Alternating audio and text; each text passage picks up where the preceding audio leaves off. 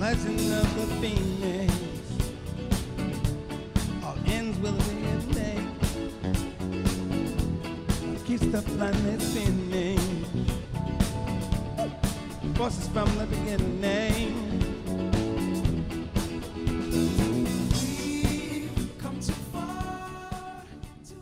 Hello，大家好，欢迎收听本期越 Talk 越野的越野 Talk，我是园子。呃，我是深交。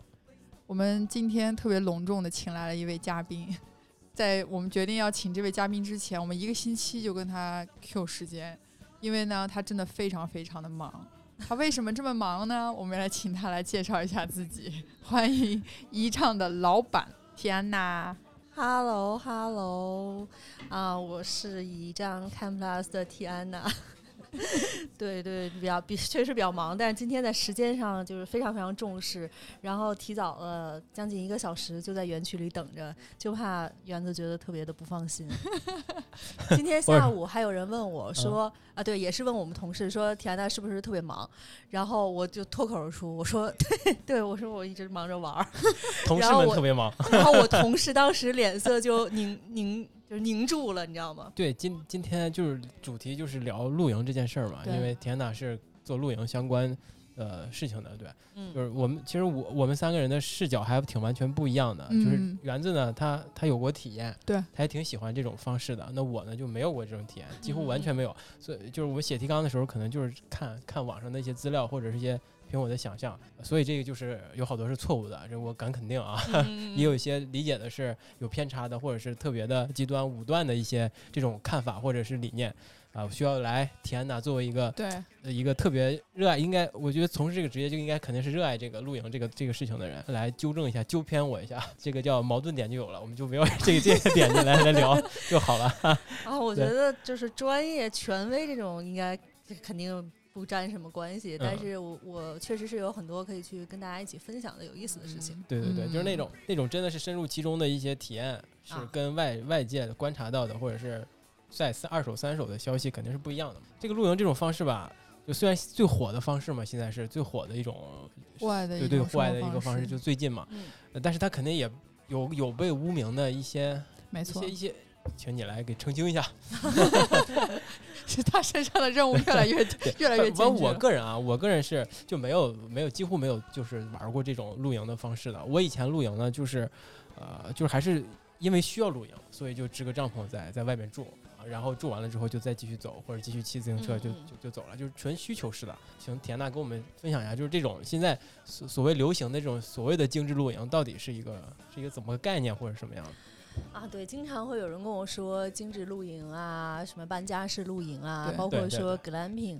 我觉得首先 glamping 并不是啊、完全涵盖，就是意思就是说精致露营或者说是搬家式露营，它是两个词的词组。它其实翻译过来，我觉得其实是一个迷人的露营，就是一迷人的一个露营的经历。那啊、无论说你你的精致体现在哪儿，你可能说 OK，我在城市里头，嗯，每天早起来我需要喝一杯咖啡，我无论说是喝的是什么，就是美式啊、速溶啊，就或者说是什么什么拉花儿这这那那，这是我的生活方式。那我只是把这种生活方式带到了户外。那或者说我很喜欢骑车，那只是说我把自行车折叠起来放在后备箱，然后到我的营地上，我还可以去骑车，在周围的这个景点去转。我觉得精致是一个仁者见仁的一个事儿，就是它嗯不是说完全就是我我要堆砌出来所有的东西，而是说这最适合我这次的，能给我带来更好的在自然当中体验的一次露营经历的东西啊。因为他是真的一次都没有体验过露对营，但是他其实对于露营是非常好奇跟向往的。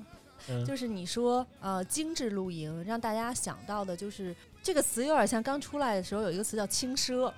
对个对对轻奢刚出来的时候，很多人都觉得哇，这个词感觉很高级啊、感觉什么东西，或者说极简、侘寂风。就是我们当造了一个新的词，大家对这个东西充满了好奇和向往之后，那我们就有可能说扩大这个人群的基数。你比如如说你你买快销的产品啊、服装啊，或者说你怎么怎么样，我觉得精致露营这个点能够让更多的人去关注到露营，首先是一件好事儿。再往下一步走，很多人觉得说、啊、你这东西太作了，这和我们之前所 所崇尚的这个呃纯粹的去去去返归自然不一样。但是可是你。就是你，你不能在没有接触一件事情的时候，就对这件事情去下一个自己的一个判断。你可能去了之后，发现的东西永远不是最主要的。我觉得啊，就是首先东西很好，可以给我们带来幸福感，但是我觉得人永远才是最主要的。当回到自然里，无论我们经常说的人与人、人与自然、人与自己的关系是什么，能够感受到这些。我觉得这些才是最主要的一个物质这种东西，你其实到达顶点之后就会释放了。那究竟在那个环境下，人与人之间的关系和人与自然的关系是什么样的呢？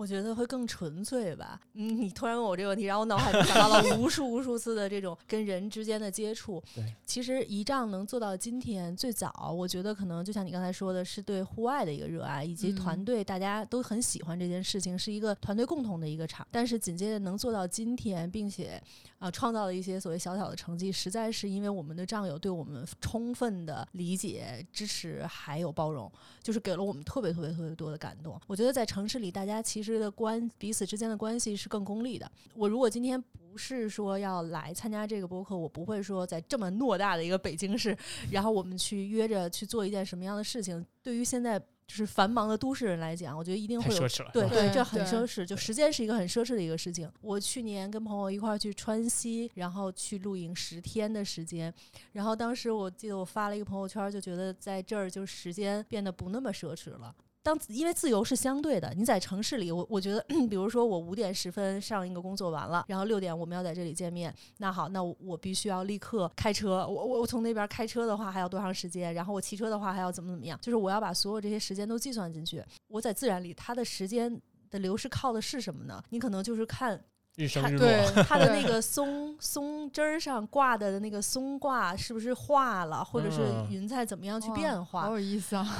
对，我觉得天呐说的特特别对，就是就是在城市和在户外，就我们可能对时间的感受发生了变化，嗯。呃，更从这个焦虑被时间掌控的焦虑之中能释放出来自己。我觉得这一点嗯而且城市里，我觉得人是有标签儿化的。嗯就是你到底是某某某的创始人、某某某的市场、某某的文案，就是其实嗯你是有 title 的，但是在自然里相遇的人们是没有 title 的。那怎么介绍哎自己、，对啊，但是呃但是有一些活动可能，比如我只是举个例子啊，啊就有一些，比如说可能只是你你要有一个什么样的身份或者怎么样，你才能参加这样的一个我们一个团体的活动。我们的活动没有这些的设限，我觉得我们的活动更像是不是说你今天要是什么样 title 的人，或者要是怎么样的一个东西，就是怎么样的一些装备才能来参加。比如说我们的社社群活动，嗯然后社群活动可能会有很多人报名，然后我们筛选用户，然后这样的方式，其实我们一般都会问一个小问题，你比如说啊、一些很，就比如说你你为什么喜欢上户外呀，或者怎么怎么样，然后我们可能会通过用户的回答，然后来帮助用户看看看我们是不是呃，就是这次来的大家都嗯。是能够有共同话题的，至少说啊，那那我想问一个问题，呃，你看像像我是没有体验过像类似就是仪仗做的类似的这种露营活动的，那那那我体验过的这种形式的露营，是不是不是仪仗想要打造的那个场景？我可不可以这么理解，就是你们的产品就是为了城市人是准备的？我觉得不是，就是我希望能够让露营中国的露营文化能够继续走下去。那其实像你你说的这种，其实是更细分市场。那首先你得先进这个嗯坑，嗯对吧？你嗯也有个您再说。难度划分什么之类的，对吧？对对，你你再说你你到底是说我我进这个坑之后，我觉得哎呀，我可能还是就是拍拍照而已，还是说我我喜欢爬山，我喜欢下海，我喜欢干嘛干嘛，就是这些都是一些细分。但是首先你得先把这个人群基数做上来。嗯嗯，啊，然后我觉得我们不是说只有就是像城市人喜欢的这种录音方式，就是我嗯觉得得先把这条鱼钓上来。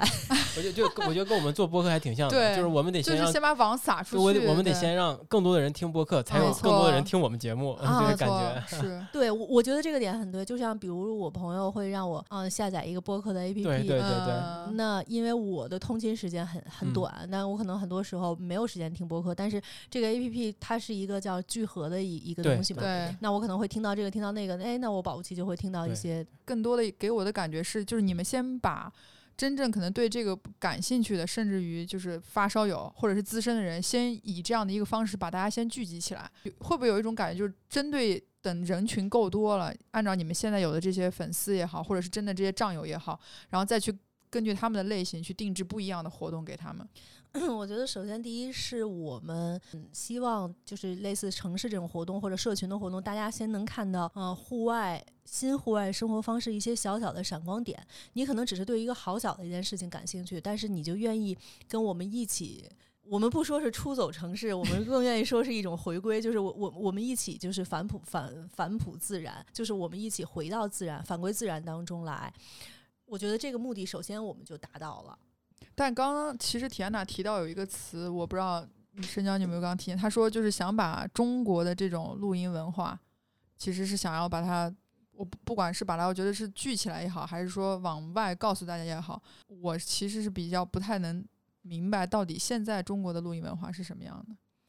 嗯，我觉得其实像我们看美国，很多就是你会脑子里立刻想到的一些画面，就是要不然他就是背山啊背包爬山，要不然就是 one life，要不然就是对对对一些对对对，就是他在自己家弄一个四角带棍儿的那种亭子，就是那种那种啊棚子下面站着烧对烤，这个可能就是他们固同场景。然后你想到日本露营，那你可能想到的就是啊，大家在一块儿都穿的很山西，特别对对对对 对然后坐在那儿感觉很 chill，或者韩国啊，或者中国台湾呀、等等这些地方。但我觉得国内之前二十年其实发展的更多还是一些呃小众运动，就这个是对大家来讲定位成是一个 运动，就是我们更希望它是能够成为一种新型的一种户外生活方式，就生活方式吧。我觉得这样其实我们只是换一个地方去做我们喜欢做的一些事情。那那你是觉得就是韩国的那些或者日韩的那那种露营方式，以及美国的那种露营方式，就跟中国的你所谓的这种什么换个场场景去做我们同样是在另外一日常场景中喜欢的事情是不一样的吗？啊，我觉得，我觉得中国有点像是，嗯，就还是亚洲会更更像一些。嗯，就是因为，嗯，首先我们爬的山，或者说出于安全的考虑啊，出于很多的各种各样的原因，就是我们没有就是人家那样的一个环境。对对对对，嗯但基础是设施都对不够不够全面，是这意思？就是有一个很有意思的点，比如说像天幕这样的东西，嗯大多数人是不知道的。你像说嗯周末很多家长会带孩子一块儿去公园里玩儿，那他们可能就是会买一个快拆的一个帐篷，然后中途在这里面休息。但其实他们需要的或许。不是一个小的一个帐，对封闭空间，它可能需要气流通性更好，然后更能够为更多人去遮阳挡雨。那像这种东西，你会经常在日本呀或者韩国的一些这个媒体上会看到，因为大家更在意的是，嗯，就是朋友们或者家人们聚在一起，然后打造这样的一个场景出来，然后我们只是换一个地方坐着。就是说，所以说露营的这种形式和风格有非常非常多样，不是说对，只是被界定于某一种。那你可能是嗯被“精致露营”这四个字钓上了，那上钩了以后，明白意思。但但但我觉得这个词儿真的就是作为鱼饵来说是非常成功的一个鱼饵。啊，对啊，对，因为大家都非常好奇，到底什么叫做精致露营？是应该买最贵的装备，还是说，比嗯如说，真的是把它把把户外那个像营造出一个很像把宜家搬到了一个就是丛林里那种感觉，还是说应该我要穿上特别平常都不会舒适特别好，对，特别好看那种衣服，就才能组成精致露营？这个就是这我这个感我第一次听有人去解释这个精致露营，是之前听小飞胡小飞有说过，啊，然后我觉得他的解释特别嗯特别好。我还看到了他一个采访。嗯啊、我觉得他说的就很好。其实他就是想表达的就是说，你只是啊、把自己需要的东西带到了户外，这个是你的精致生活的一部分。那嗯同时，它组成了你在露营的一部分内容。那我觉得这个对于自己来讲，它就是一个精致的一个生活啊。我记得小飞也说过，说这种露营可可能给他的固固定的一个城市生活找了一些不确定感，可能这个对他也是一个魅力所在。你说人类建造城市这件事情，它本来就是一个人类走反人类是吗？向 成熟和文明的一个标志。是但是我觉得，就是反归自然，其实就是因为我们，你你我跟你讲，你一定有钱会多到让你觉得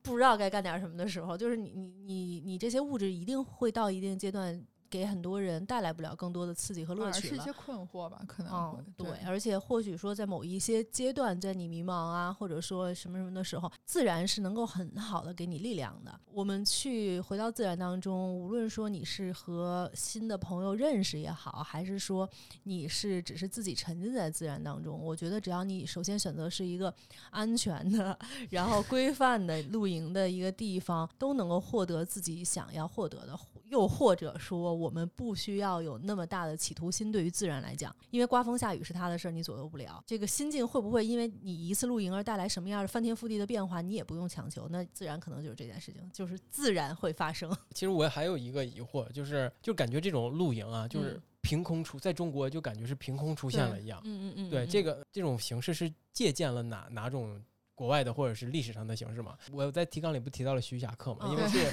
可能他是最国内的或者历史上最最早最的早嗯就知道的是他会就是那种长途旅行的方式，但是我也我也检索过他那本书，也搜他到底怎么睡觉，大部分的时候都是客客栈或者是寺庙什么之类的，都借住在那种地方，嗯所以他不会很少会在野外真的那种荒郊野岭来住。嗯那那其实也没有一个那种就真的要在那个野外要要要搭一个现搭一个住宿场景来来那个歇脚或者是嗯睡觉的这么一个历史的起点吧。那就是这种平地出现的东西是从哪儿借鉴过来的？哦，我并不觉得它是一个平地出现的一个。你比如说，呃，像欧洲，其实最早那大家都知道 LV 的这个这个行李箱，对，然后包括说它的这种可移动的组合的柜子等等的。那其实最早它是为了他们的贵族想去体验不一样的度假生活，那他们可能有一些佣人会先嗯嗯把这个、这个他们的这 个有其他人先背着是先吧？搬先搬出去，先搭好。对对，先搬出去，先搭好，然后先布置好，有自己搁帽子的架子、搁嗯首饰的架子，然后他们可能去打猎，或者去去沙漠上度假呀，或者是怎么怎么怎么样。但是、很多人都会去选择这些生呃这些的度假的方式。那在国内。很早的时候，其实就有游牧的民族，牧民分为，要不然他就是游牧，要不然他就是不游。嗯 但是这个是取决于他的这个所饲养的这个羊群，或者说他的这些牲口，对，这叫什么？家家家畜谢吧，应该对，就是和的的所所需要的，嗯以及说他的这个这个部落的能力的强与弱，就是迁徙的这个过程是一直延续至今的，它绝对不嗯是今天才出现的。对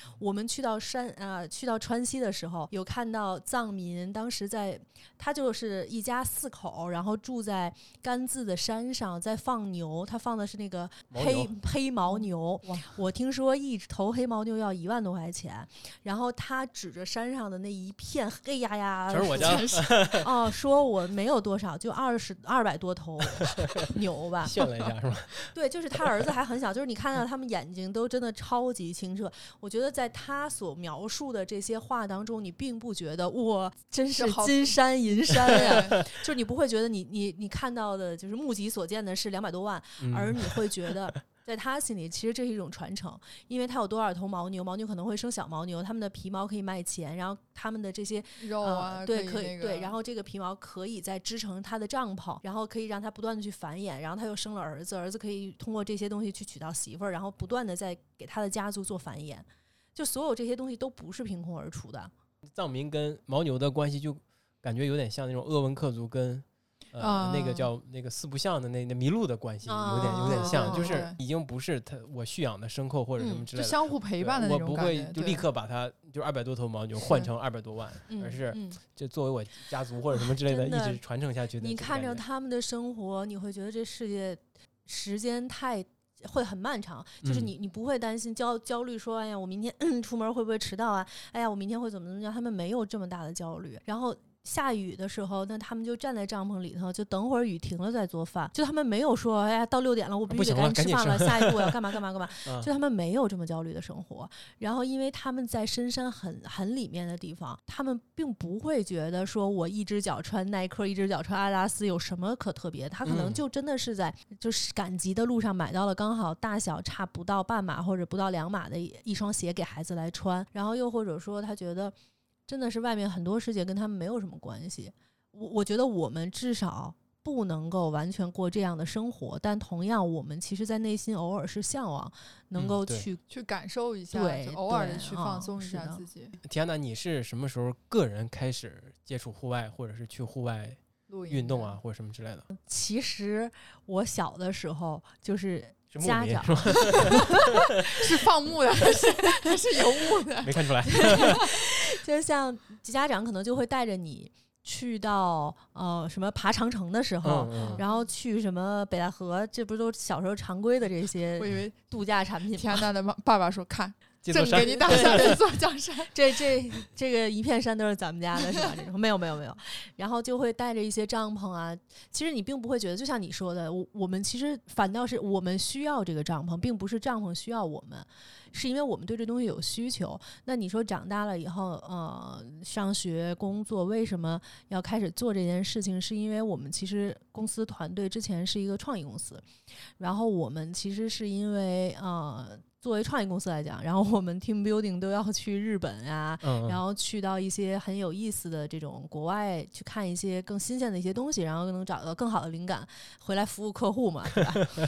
然后我们去到日本富士音乐节的时候。哇，你就觉得太震撼了，就是那个才叫真正的露营生活。因为之前就像你说的，可能我我只是说跟朋友一块儿出去玩儿，玩儿几天，玩个两三天，然后我们短暂的睡一下帐篷而已。我觉得那个不算什么，就是也从来没有研究过这件事情。但是因为在富士音乐节上的时候，真的是一个十几万人的一个活动，然后三五万人在露营。就是你，你一定不会睡在平地上的，你可能会睡在一个斜坡上，然后帐篷挨着帐篷，但是你会看到所有人都非常井然有序，然后你你会突然间摒弃掉城市这种很光鲜的生活，然后你坐在暴土扬长的地上，然后来来往往走的都是脚，然后你在那儿吃东西，因为你一天走三万多步真的很累，太它就是频繁就走三万步，他有十六个舞台嘛。然后除此之外，就是你得接受天气的馈赠。我们第一年去的时候，就是刮台风，十一级云雀台风，哇，连续干了四天。每一年去附近就没有说不下雨的时候。然后你已经习惯这一切了呀。然后外边的台风不管怎么怎么刮，然后帐篷都在东倒西歪，我看所有人都还很接受这一切。你就觉得我，这种生活太好了，就不是说是放纵的那种。我觉得大家是一种很克制，但是又很顺应自然的这种生活。你没有说每个人都喝的七仰八歪的，然后骂骂咧咧，就就、嗯就是很放肆，就脱去城市的这个枷锁去做什么事情，而是每一个人都是很自然、很友善的去享受这样的一种生活。其实他们可能是不是家里边就有这种东西，有有这这一套露营装备就都。都有我觉得日本人都有，对吧？嗯，我觉得日嗯本人都有，因为他们就是你看，你像富士音乐节，你刚一进去，它有一片小小的一个叫帐篷租赁区嘛，那个我看基本没什么生意。不不不也都住满了，嗯，但是他那个帐篷租赁也就十顶二十顶吧，对对，都是游客，全都带着各种各样非常齐全的装备，然后哇，人家那小装饰都可有意思了。真的就有一种感觉，就把家搬出去了那种。哦，对，就是，但是他们那个，因为参加音乐节，可能离他们的住的地方都比较远嘛，然后可能他们带的还比较有所就是克保留。对对对对，没有带，因为你没有那么嗯大的地方带那么多东西。你想，我们从中国，我们从北京过去，然后还带了好多好多，因为你总得满足自己的一些基本需求嘛。但是像他那个很好，就是即使你漂洋过海，你没有带炊具，你没有自己做饭，但是你也可以在他的市集上买啊，等等这些，我觉得都是玩的很有意思的。会有相互串门儿的吗？嗯，我送点吃的给你那种，你你你可能你这边做的这个，我我我你像我们其实在国内的这些活动上都会有，就是大家一定是互相有有过帮忙，嗯比如说你第一次去，然后可能帐篷都是第一次买的，然后你管旁边的人问了一下大哥这怎么搭，或者说 大哥就会帮你直接搭好了。就是会会告诉你该去怎么样。我觉得这种互相帮助大家帮助大家的氛围很重要。就是我们上次在云顶，就是在崇礼的那场活动，然后有一个男生新买了一个那个煤油灯，然后他不会点那个灯，然后就在群里问嘛。然后另外的一个女孩儿，就是她离那个那个男生的那个营地就是很远的距离，但她因为有有过那个灯，然后她就会过去帮他忙。然后我们过去的时候，看他正在帮他那个灯打气，因为你去之前，你一定做好了充分的思想准备，可能会下雨，可能会刮风，嗯可能会怎么怎么样。就是主办方能够提供的只是相对的安全，这个安全指的是说，我们测试过这个场地一定不会有泥石流滑坡，对吧？那不然不可能在这举办活动，我报批不下来。嗯或者说我这不会出现什么什么极限的一些活动，或者说有有一些临时的这个，比如说暴暴雨啊，或者说什么这种极限天气，那我们就会取消这场活动。你其实已经做好了这种思想准备，那这种人他其实已经是一个心智就比较 相对包容吧，我觉得啊，他就已经跟一般人可能就不是一般人，就只是说他就已经多了那么一一丝丝，就是像你说的包容嘛对对包容，对，所以所以我觉得这种门槛儿它是天然形成的，嗯，因为你在路上走，你可能会出现各种各样遇到各种各样的人嘛。但是其实你去到那儿，原本又是有门票的限制啊，然后又是有报名人数的限制，而且你还得自己带这些东西。谁会没事闲的说我就是这也不同意那也不同意？因为真的就是从你装车开始，已经是极大程度的磨练了你的这个耐心和意志。就是一般人就觉得什么玩意儿，我都不想去了。哎，那回回回来刚才那个问题，就国内的这种形形式，就是以你的以以依仗为例的，就这种露营会这种形式，嗯嗯你是有一些借鉴吗？就从国外的，像日韩啊，或者什么中国台湾啊，我觉得不是从他们那边去做借鉴的，而是从用户的需求去做出发的。嗯啊，就是我们会不间断的和我们的用户，就是我们的战友去交流，就是你们觉得怎么样？你们觉得怎么样？而且好就好在我们的战友真的都特别乐于分享，就是他们觉得如果有什么问题，有什么体验的不好，或者有什么流程不够流畅，他们会跟你指出。我觉得这点是一个让我们做产品或者说做整个这个 IP 能够不断的去升级和提高的一个很重要的部分。我不怕人提出问题，我觉得你能够提出问题是你对我善意的提醒。嗯你比如说，我们有一些活动内的环节，那 那可能他就会觉得，哎呀，你你没有提前半个小时通知我，你提前五分钟，我当时可能在做饭，我当时可能什么，我忘了这件事情，如果能提前怎么怎么样就好了，那就这种东西就能不断的去完善，或者有一些那萌新，像你这样，你可能说去了，我不知道吃什么呀，或者说我我没有买椅子，我不知道怎么做呀，或者说我怎么能认识新朋友，所有你的问题，我们都会在产品的升级和这个改善帮你去完成。哎，那那你怎么看？就是这些呃，就玩玩露营的人在不断的更新，买更越来越贵的装备，越来越贵，他们会晒在社交网络上，就会带来一些争议吧。我可能觉得它会是一些引来大家一些对露营本身模糊掉露营本身的乐趣的一些东西。你说的这个设备在升级，让我想起有一天，嗯我忘了是跟谁了，反正就反正也是一个朋友，就是他是一个对于户外来说没有特别多呃感觉的一个人，但是他又很很向往去尝试一下这种露营的活动，理由就是因为他刷小红书比较多嘛。嗯那小红书其实就是如果最近。可能也是因为他嗯那个就是筛选分类，就是比如说他知道你可能想要嗯去看一些什么，他就会给你推，不管是营地的介绍，还是说一些就是在露营地拍的很真的是很好看的这种照片呀、营地的照片，或者是一些啊、可能叫写真不太合适吧，反正就非常好看的那种那种嗯图片。写真，对，就实在抱歉，摆拍是吧？摆摆，我实在想不出来这个词，然后就会让就会让他觉得说，哎，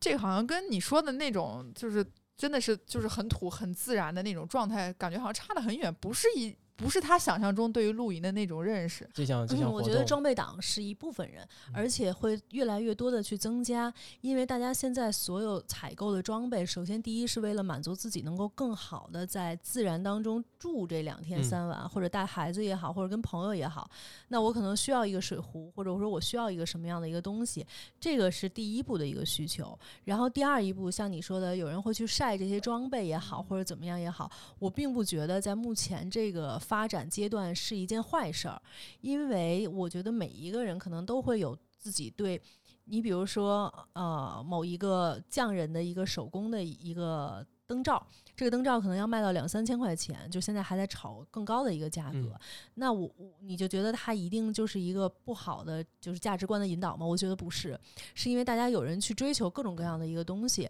然后去分享在小红书上，也并不是说这些用户他要成为网红或者成为什么东西，而是我觉得他们真的是觉得说我想要去分享。呃，我的这个生活方式，那不乏说有职业做这种工作的，他需要有这种曝光或者有这种生活场景的这种展示，我觉得都不重要，重要的是你不能隔岸观火，对，盲人嗯摸象，对吧？对你看见这东西好与不好，说好与不好，你真正接触了，可能你会有你自己不同的感觉。对我今天的角色就是隔岸观火，他就是盲人摸象，各种盲。嗯 嗯嗯，我我觉得不能在没有没有真正去睡过自然就评价自然。嗯 但但你说会，我不知道你会不会有这种感觉，就是你看完之后发现，我去，这玩意儿很可能我不一定玩得起。有啊，会会有这种对我觉得会有人会有这种，我觉得还有会还会有一种，就是有很多嗯很有品味或者在穿着这一块儿都很很不错的朋友，之前也跟我聊过，他说其实他们走入露营这件事情，因为现在觉得很流行嘛，嗯，但是他可能就是潮流啊或者怎么样，他之前都很有身份很懂，但是到这一块儿插一脚就什么都不知道了，嗯他怕说自己买的一些装备就是不是好的，或者不是有品质，或者说是烂大街的那种。嗯就是他们会有这些顾虑，但我觉得这些都是很少少数的人。为什么有这么多的媒体、自媒体方会去不断的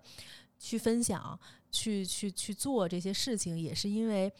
真的是我们不能说露营是一次呃那个不能说疫情是一次机会，但是确实因为疫情的发展，让整个这个行业加速。了三到五年，就是快速成为一个小众的一个户外运动吧，就算是，然后变成了一个大众的一种户外的生活方式。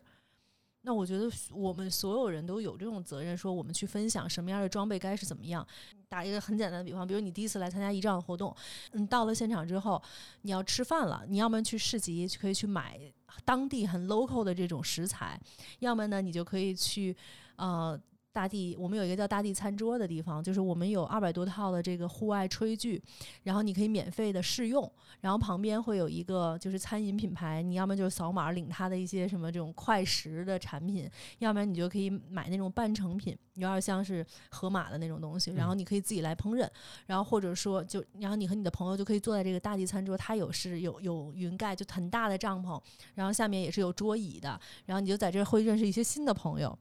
接下来你可能说我下午干什么呢？我不知道干什么。其他人可能这时候已经自己带的书啦，或者说已经自己带了一些东西，你什么都没带，你什么都不知道啊。那好了，你可以去隔壁有一个叫、呃、共享客厅的地方。共享客厅我们会有分享会，然后我们会有桌游，然后紧接着你干嘛呢？行，看看时间差不多了，我该去学那个，就是免费报名有一些环节嘛，比如说什么呃这个钻木取火呀、木勺雕刻呀，然后或者说啊，你可以我们还有各种各样骑行的这些。我再隔岸观火一下啊，嗯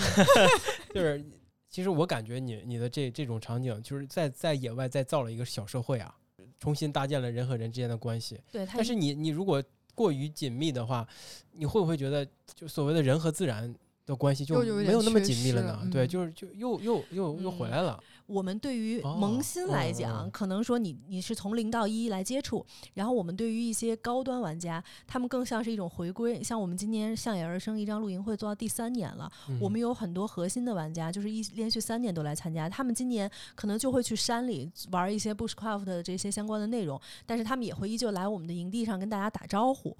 很多的用户，比如说你啊接触了一年或者接触了多长时间，你来了一张露营会的现场，其实是看到很多其他人用的，像你刚才说的一些比较高端的装备啊，或者很少见的，大家会去做一些交流。你刚才说呃是是因为这个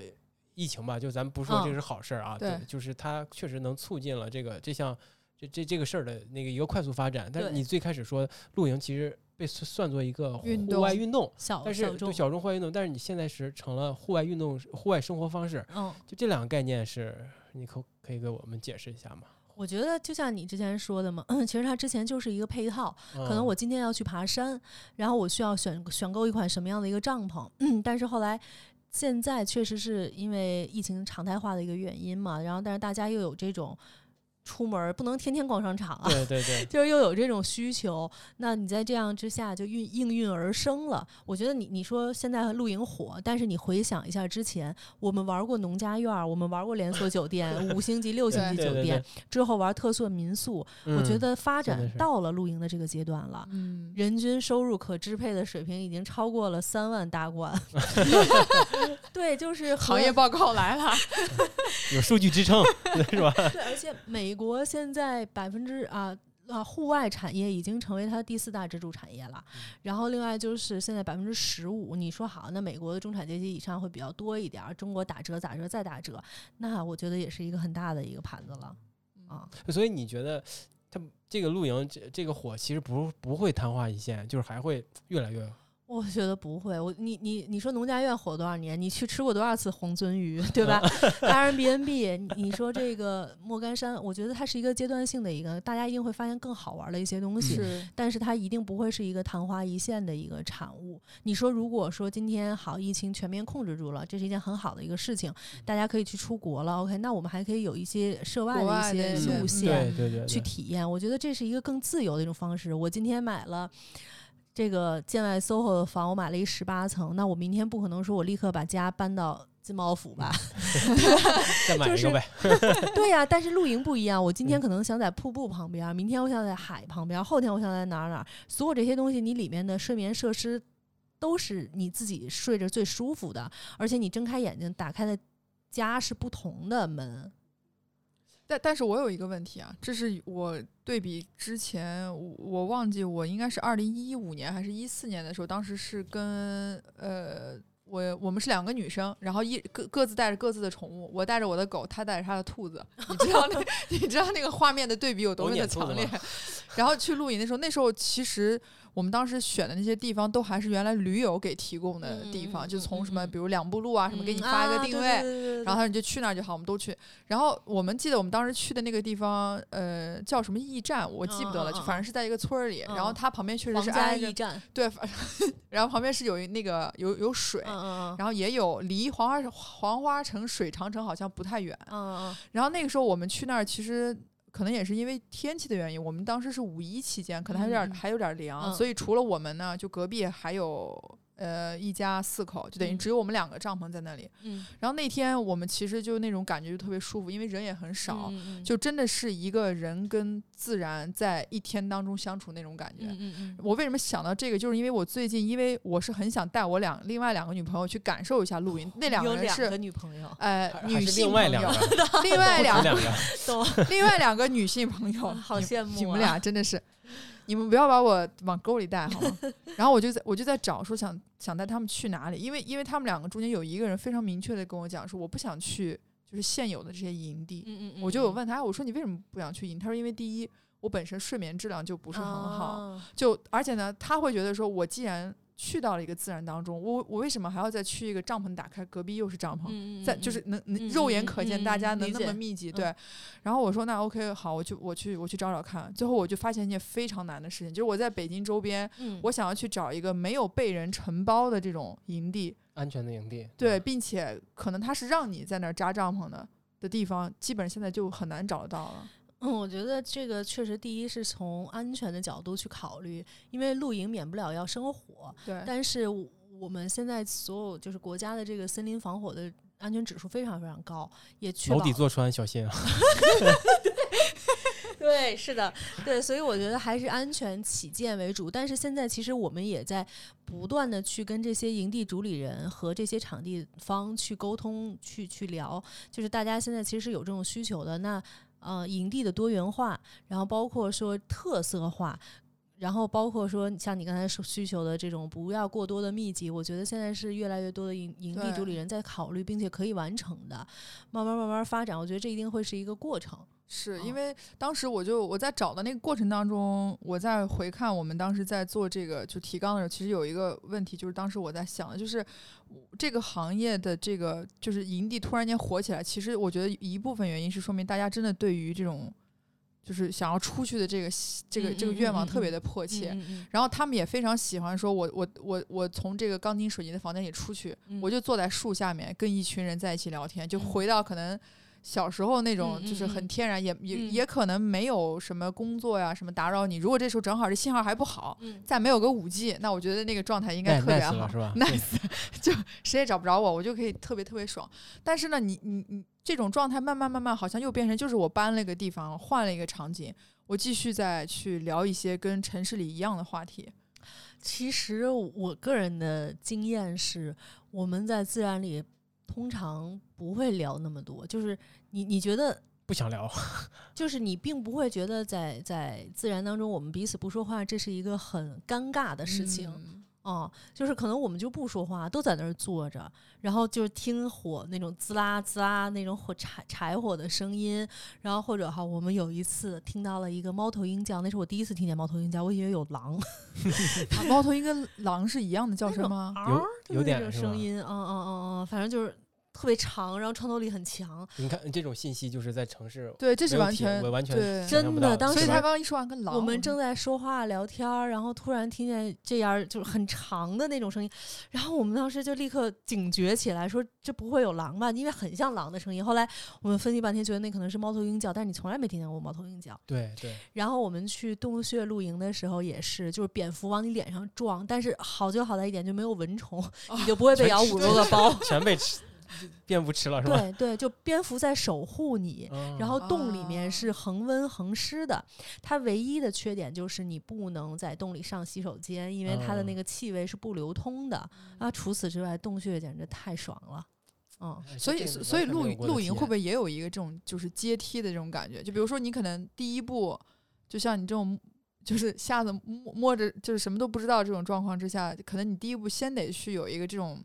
大面积能跟更多的这些人去交流的一个嗯场景，来参加一张露营会，对，嗯 然后可能第二步带着你玩儿，对找到了你的兴趣爱好之后，可能你喜欢 B C 这种形嗯，式，是的，是的，对吧？可能你喜欢就是就是钻洞穴，然后可嗯能再往上你就变成自己去打这种，就是有点像荒野求生的那种那是个。是是，嗯所以我在想，这是不是也是一个，就是有一步一步，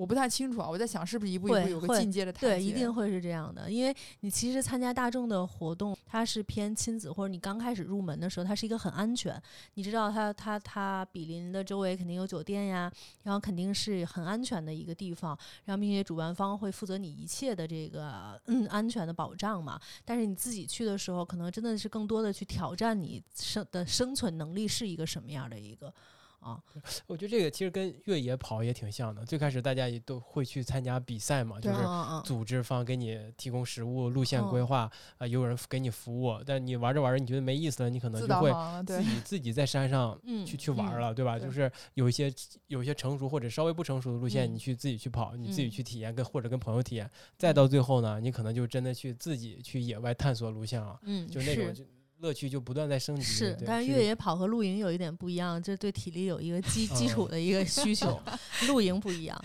田娜的话是想说，你你不要想拉我入户外运动和户外生活 它也不大一样，对但我说这种晋级的感觉，对是是是是进阶的感觉是是对，总得有人先把你领进门嘛。呃，你个人肯定有玩法已经不断在升级了吧？对你都有什么特特我觉得殊的特殊的一些他就差一边跑一边玩了。我觉得根本这不叫升级吧，就是不断探索对。对，那你有什么就是我觉得？你像我们刚第一年做完一张露营会的时候，然后我们就跟战友一块儿去穿越大海道嘛。海盗在哪儿啊？大海道在新疆，嗯，嗯，它是一个无人区，然后在新疆就是穿越和露营，就是四天这也，是很需要体力的。可以啊，也不是走路啊，坐车穿越。看到我搭档的白眼了吗？但是就是每天你也要就是换地方扎营啊，然后对对对对对，就是经历各种各样也比较有意思，因为他们骑摩托车嘛。嗯，然后有各种各样比较有意思的挑战，然后像我们去川西，去也是穿越，也也是去了十多天的时候，在不同的地方露营，在深山里头，但是真没信号，然后特别特别爽。你真的觉得各种各样的环境都会有吧？比如你在海南，就是在很极限的地方，但是我真的是觉得露营在雪山，嗯，但是我觉得露营真的是一个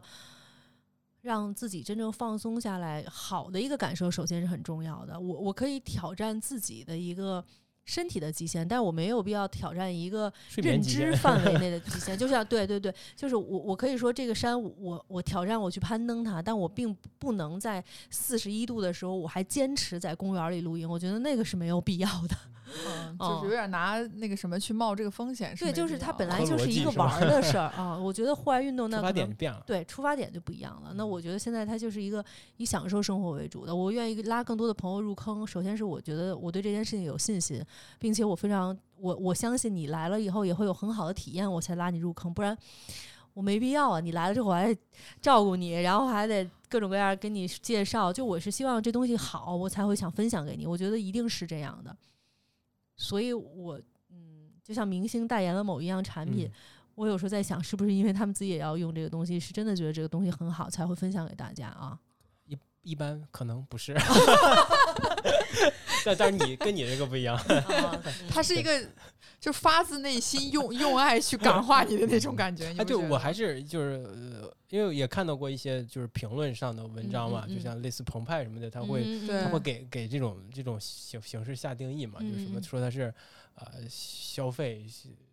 资源资源浪费啊，什么这这碳排放啊，什么就诸如此类的东西吧，就他会给给这些呃有一些反消费主义的人会会抵制这种方式，你觉得你怎么看这这些这些国家现在强调的双循环 呀，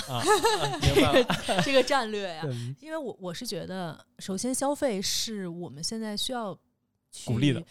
对我我我不觉得说消费是一件错的一个事情。然后除此之外，我为什么仪仗有一个呃有有四个群，嗯，叫仪仗夜市，这个是我们从疫情期间就开始建立，没想到火到今天，就仍仍旧是活跃度非常高，就是大家会有一些二手的交易。我觉得目前国内的消费意识还没有到像你比如像日本，人家 Snow Peak 这个品牌做了六十年，他强强调的就是你这是你一生的一个帐篷，你可能你买的第一个帐篷到最后一个，你经历了。各种什么家庭生孩子，孩子远离你，孩子带着孩子的孩子回来，你都在用这套帐篷，它可以承受这么长的一个时间。但是国内现在大家很多的消费观念不是这样的，可能我今天用这个帐篷，我用了半年，我觉得这帐篷不适合我了，要么它太沉，要不然它就是不不符合我的审美啊，各种各样原因，那我可能就要换新的。那这时候他会在一张夜市里来做交易，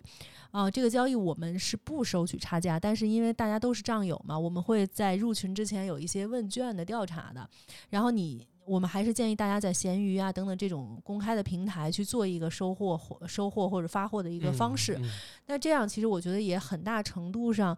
减少了一些不必要的浪费吧。而且我觉得现在其实国家的政策支持，因为这首先它是一个健康的一个事儿，你不是说它是一个不健康的一个东西，大家不支持。那在健康的这个基础之上，很多的地方也在越来越多的去开展这种就是安全的露营地，那大家就可以高频次的去使用这些装备。因为因为你在闲鱼或者哪，你能看到很多人都会去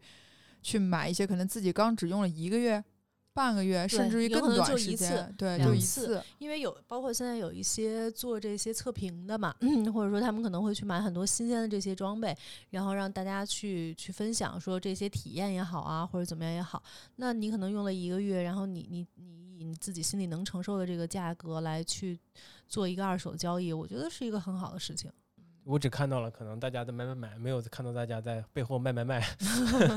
其实还挺多的。嗯嗯嗯，因为呃需求就是循循环的对嘛。对对对，嗯，我觉得还挺挺欣喜，就是大家是不太建议说去买这种别人用过，对，嗯因为女生买奢侈品，其实知道我们是会有，比如说什么二手奢侈品这种嗯交易的，嗯嗯弄这就是其实也还挺麻烦，那手续流程什么。但其实，在国外你去看他们那种，他们叫什么 flea market 吧，就那种跳蚤市场，其实嗯你有能看到非常多琳琅满目琳琅满目，就好的破的，多少年前的，只要你能只要你能淘到，都会嗯有。但是其实，在我们这边这种这种感觉的东西还还是少，还是少帐篷还好，就是它，你你你像帐篷有帐篷的底部。底部还有地部，地部上头还有防潮垫儿，防潮上头上头你可能还有睡垫，睡垫上头你可能还有你的睡袋。你其实最跟你贴身的就是这个睡袋，你只要睡袋是你自己的干净的，你甚至说睡袋，那你里面还可以放那种防尘罩，就是有很多种方法可以去确保你的这个卫生，对啊对啊。对，也也是因为我们才扩了多少年啊，物物质还没有积累到那么丰富。哎，其实田娜，我很想问你，就是你从真正开始自己去，比如说参与这种露营，到现在一共有多久？多少年了？没没没有两三年的时间吧，两三年。就是嗯你，就是从你第一次参与到现在，就是有有没有一些让你真的觉得改变你很多想法，或者是让你真正我深入露营从坑工作以来就没有放过假，就是我可能之前从事的工作，我做。之前公关公司也好，或者在公关公司之前的工作都是非常非常高强度的工作，就是我们从来没放过假，然后导致我的同学和朋友都都觉得我从来不会就是有休息时间的一个人，因为我特别爱工作。你也不会给自己主动放假。我不可能，就是我非常爱工作啊，对。但是现在露营能够成为我的工作的一部分，然后通过露营这件事情，我不得不去，比如说我去川西去十天，或者我去大海道，我在踩上中国移动的那根电线的同时 v a p o r 的电话打进来，我都服了，真的，那个是一个。就当不当正不正下午的一个时间，我说你是持续在给我打电话吗？就我们同事的电话就打进来了。是因为我从来没放过假，然后但这种其实对于我来讲是一种放假和一种放松，就是你让你偶尔停下来去想一想当下的这个事事情，我不知道啊，也可能是我年龄到了，就是你现在突然觉得这种事情很很很重要了，因为你每天生活在城市里或者处在工作的一个高强度的一个状态下，你你的大脑是高速运转的，你每天要想很多很多的事情，要不断的往前跑，你只要。不往前跑，就约等于退步了，因为时代的洪流就是这样的。对，咱还踩在浪尖上。对，但是我觉得做露营这件事情是真正能让我做到成为时间的朋友。就是你，你在这个时间的流逝的过程当中，你既玩了，然后又能够工作了，说哇，简直是太好了，还能挣到钱哇！说的特别对，就是成为时间的朋友。我觉得这就说的特别对，就是那我。所谓工作还是休息，就是我们的一个认识嘛，就可以随时工作、随时休息的感觉。啊，而且这个事情是我不那么困难去完成的。说实话，就是有条件，它不是强扭的瓜。对对对，就是我如果说你你今天说我们去，今天现在啊录完，我们开着车去天津去去露营吧，或者说我们有一个什么地方，我觉得 OK 啊。就这件事情对于我个人来讲没有那么排斥，我我甚至说我跃跃欲试，你明白吗？就是它变成了一个顺其自然的一个事情。我觉得所有的顺应自然。的东西，这是不是把把升华了？对，把爱好变成了职事业，就职业，已经不是工作了。我我不觉得说这个东西是我多么大的一个爱好，至少说我我愿意去从事它。就是我理解的，就是叫近乡情怯嘛。如果说我很喜欢读书，那我不会去做一个呃什么出版社呀，或者这种文字编辑，因为你对这些东西就没有新鲜感了。你就对它有一些，就是你知道它的整个操作流程是什么样，你知道所有这些东西都是什么样，所以你选择这份工作就就会把你自己真正的这个喜好给丧失掉了。但是露营不一样，露营每一次都是新鲜的，你遇到人是新鲜的，你你发生的事情，自然万物一切东西都是新鲜的。有道理，你你准备好了吗？睡过才知道，这就这这这作为结尾，我觉得特别好。